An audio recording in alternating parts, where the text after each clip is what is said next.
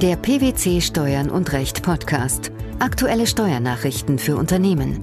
Informativ, kompakt, verständlich. Herzlich willkommen zur 217. Ausgabe unseres Steuern und Recht Podcasts, den PwC Steuernachrichten zum Hören. In dieser Ausgabe beschäftigen wir uns mit folgenden Themen. Dienstleistungen und Fernverkäufe von Gegenständen, Einigung des Rates. Keine Nachversteuerung bei späterem Herabsinken der Beteiligtenquote. Verlängerung der Übergangsfrist für Direktlieferungen in ein Konsignationslager. Der Rat der Europäischen Union hat sich auf ein Maßnahmenpaket geeinigt, das die steuerliche Erfassung von bestimmten grenzüberschreitenden Dienstleistungen und Fernverkäufen von Gegenständen, also den Versandhandel, vereinfacht. Worum geht es konkret? Schon seit Einführung des Binnenmarktes werden innergemeinschaftliche Lieferungen an Privatpersonen und an bestimmte Unternehmer, sogenannte Fernverkäufe, bei Überschreiten bestimmter Schwellen einer besonderen Regelung unterworfen. Diese führt dazu, dass der Leistungsort im Ausland liegt, mit der Pflicht, sich dort auch registrieren zu lassen und Steuer abzuführen. Diese Regelung sollte sicherstellen, dass die im Zielland verbrauchten Waren in systemkonformer Weise auch am Verbrauchsort besteuert werden. Allerdings brachte sie oft mit sich, dass die Fernverkäufer sich in einer Reihe anderer EU-Mitgliedstaaten registrieren mussten, mit mitunter erheblichem bürokratischem Aufwand. Was soll sich nun daran ändern? Diese Fernverkäufe sollen ebenso wie weitere Dienstleistungen an Privatpersonen künftig über das besondere Verfahren namens Kleine Einzige Anlaufstelle, kurz KEA, bzw. Mini One-Stop-Shop, kurz MOS, gemeldet werden, über das bislang schon elektronische Dienstleistungen und bestimmte andere Dienstleistungen zentral für die gesamte EU gemeldet werden können. Außerdem soll die Steuerbefreiung der Einfuhr von Kleinsendungen von geringem Wert aus Drittländern abgeschafft werden, um Wettbewerbsverzerrungen abzustellen. Dafür sollen bestimmte Fernverkäufe aus dem Drittland in den MOS einbezogen werden. Die meisten Maßnahmen bedürfen allerdings noch der Umsetzung durch die Mitgliedstaaten. Welche Maßnahmen sind zu erwarten? Zu den Schritten, die bereits für das Jahr 2019 vorgesehen sind, gehören vor allem einige Vereinfachungsmaßnahmen. Für elektronisch erbrachte Dienstleistungen, Telekommunikations- sowie Rundfunk- und Fernsehdienstleistungen an nicht steuerpflichtige Abnehmer in EU-Mitgliedstaaten gibt es unter gewissen weiteren Voraussetzungen bis zu einer Schwelle von 10.000 Euro ohne Umsatzsteuer neue Regelungen zum Leistungsort und bis zu einer Schwelle von 100.000 Euro ohne Umsatzsteuer eine Erleichterung beim Nachweis des Ansässigkeitsorts des Dienstleistungsempfängers. Was bedeutet das für Unternehmer? Unternehmer, die am MOS teilnehmen, sollen für Umsätze, mit denen sie dem MOS unterliegen, die Rechnungsvorschriften des Staates anwenden dürfen, indem sie den MOS in Anspruch nehmen, auch wenn sie gegenüber ausländischen Kunden abrechnen. Was den MOS für Drittlandsunternehmer angeht, so entfällt das Erfordernis, dass der Unternehmer nicht anderweitig verpflichtet ist, sich für mehrwertsteuerliche Zwecke erfassen zu lassen. Ab 2021 soll MOS dann nicht nur auf weitere grenzüberschreitende Dienstleistungen an Nichtsteuerpflichtige ausgedehnt werden, sondern auch auf innergemeinschaftliche Fernverkäufe von Gegenständen, und auf Fernverkäufe von aus Drittgebieten oder Drittländern eingeführte Gegenstände, die an nicht steuerpflichtige und bestimmte Steuerpflichtige geliefert werden. Wie funktioniert das? Das bisherige Verfahren wird dabei etwas modifiziert. Zum Beispiel wird die Abgabefrist für die Mehrwertsteuererklärungen etwas verlängert. Grundsätzlich gilt bei Fernverkäufen derjenige Ort als Lieferort, an dem sich die Gegenstände bei Beendigung der Versendung oder Beförderung befinden. Hier sind aber Ausnahmen zu beachten, die sich für innergemeinschaftliche Fernverkäufe und Fernverkäufe aus dem Drittland beträchtlich unterscheiden. Die oben erwähnte 10.000 Euro Schwelle wird auf innergemeinschaftliche Fernverkäufe von Gegenständen ausgedehnt. In der EU ansässige Unternehmer, die innergemeinschaftliche Fernverkäufe tätigen und den MOS in Anspruch nehmen, sollen mit ihren Fernverkäufen von der Pflicht der Rechnungsstellung befreit werden.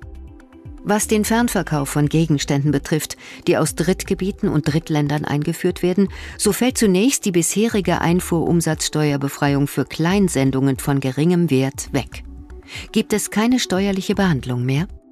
Doch, aber stattdessen wird ein komplexes Normensystem eingeführt, das für die steuerliche Behandlung insbesondere danach differenziert, ob der Liefergegenstand im Mitgliedstaat der Beendigung der Beförderung oder Versendung eingeführt wird, ob die Mehrwertsteuer auf die betreffenden Gegenstände im Wege des MOS zu erklären ist und ob der Sachwert der Sendung 150 Euro nicht überschreitet. Was bedeutet das konkret? Im Drittland ansässige Unternehmer können nur unter bestimmten Bedingungen und mit bestimmten Transaktionen für Fernverkäufe aus dem Drittland am MOS teilnehmen. Wie schon erwähnt, ist die Anwendung von MOS auf Sendungen mit einem Sachwert von höchstens 150 Euro begrenzt. Der Grund ist, dass ab diesem Wert bei der Einfuhr eine vollständige Zollanmeldung verlangt wird. Kommt für die Lieferung der MOS zur Anwendung, kann der Lieferer sich einer besonderen Einfuhrumsatzsteuerbefreiung bedienen. In bestimmten anderen Fällen kann für Gegenstände im Wert von bis zu 150 Euro aus dem Drittland eine Sonderregelung in Anspruch genommen werden, wonach der Warenempfänger die Einfuhrumsatzsteuer schuldet, die aber von derjenigen Person, die den Gegenstand dem Zoll vorführt, erhoben, elektronisch erklärt und abgeführt wird. Den Mitgliedstaaten steht es frei, für Gegenstände, die unter der letzteren Sonderregelung geliefert werden, den Regelsteuersatz anzuwenden. Welcher Hinweis ist in diesem Zusammenhang außerdem wichtig?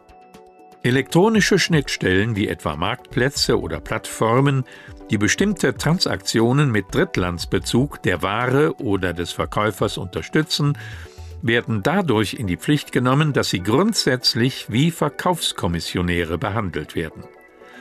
Für die Unterstützung innergemeinschaftlicher Lieferungen von Gegenständen und Dienstleistungen an Nicht-Steuerpflichtige werden ihnen bestimmte Aufzeichnungspflichten auferlegt. Das Finanzgericht Münster hat entschieden, dass keine Nachversteuerung nach 13a Absatz 5 Erbschaftssteuergesetz vorzunehmen ist, wenn ein Beschenkter den Veräußerungsgewinn aus erworbenen GmbH-Anteilen in eine neue GmbH-Beteiligung reinvestiert und seine Beteiligung erst durch eine spätere Kapitalerhöhung unter 25 Prozent herabsinkt. Welcher Sachverhalt ging diesem Urteil voraus? Der Kläger erhielt im Jahr 2010 von seinem Bruder einen GmbH-Anteil geschenkt, wofür das Finanzamt aufgrund des Verschonungsabschlags und des Abzugsbetrags nach 13a Erbschaftssteuergesetz die Schenkungssteuer zunächst mit 0 Euro festsetzte. Im Oktober 2012 veräußerte der Kläger die Beteiligung und investierte einen Teil des Erlöses in seine Beteiligung an einer AG, in der er nach einer im März 2013 beschlossenen Kapitalerhöhung mit rund 46 Prozent beteiligt war. Einen weiteren Teil des Erlöses investierte der Kläger ebenfalls in die AG, war aber aufgrund einer im Juni 2013 beschlossenen Kapitalerhöhung nur noch mit 19,91 Prozent beteiligt, weil weitere Investoren ebenfalls AG-Anteile erworben hatten. Das Finanzamt erließ daraufhin einen geänderten Schenkungssteuerbescheid, mit dem es sowohl den Verschonungsabschlag als auch den Abzugsbetrag unberücksichtigt ließ. Die daraufhin eingereichte Klage hatte Erfolg. Wie fiel die richterliche Begründung aus? Durch die Veräußerung seiner GmbH-Beteiligung habe der Kläger zwar grundsätzlich den Tatbestand der Nachversteuerung gemäß den einschlägigen Regelungen im Erbschaftssteuergesetz erfüllt. Da er den Erlös jedoch innerhalb der begünstigungsfähigen Vermögensart investiert habe, sei die Nachversteuerung nicht vorzunehmen.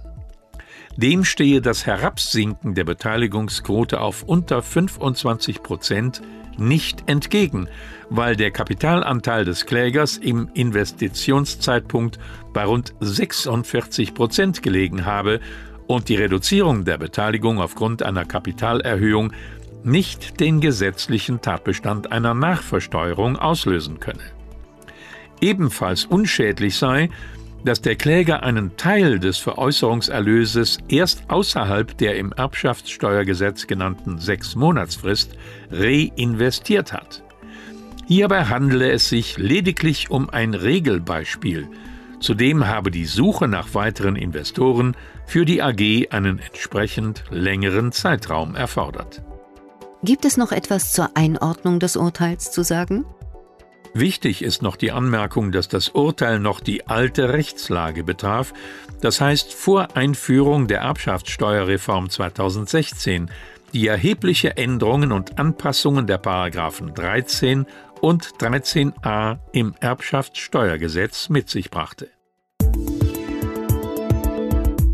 Mit einem Schreiben vom 10. Oktober 2017 hat das Bundesministerium der Finanzen Stellung dazu genommen, wann Lieferungen in Konsignationslager als Direktlieferung an den Abnehmer gelten, ohne dass ein innergemeinschaftlicher Erwerb samt Inlandslieferung zwischengeschaltet ist.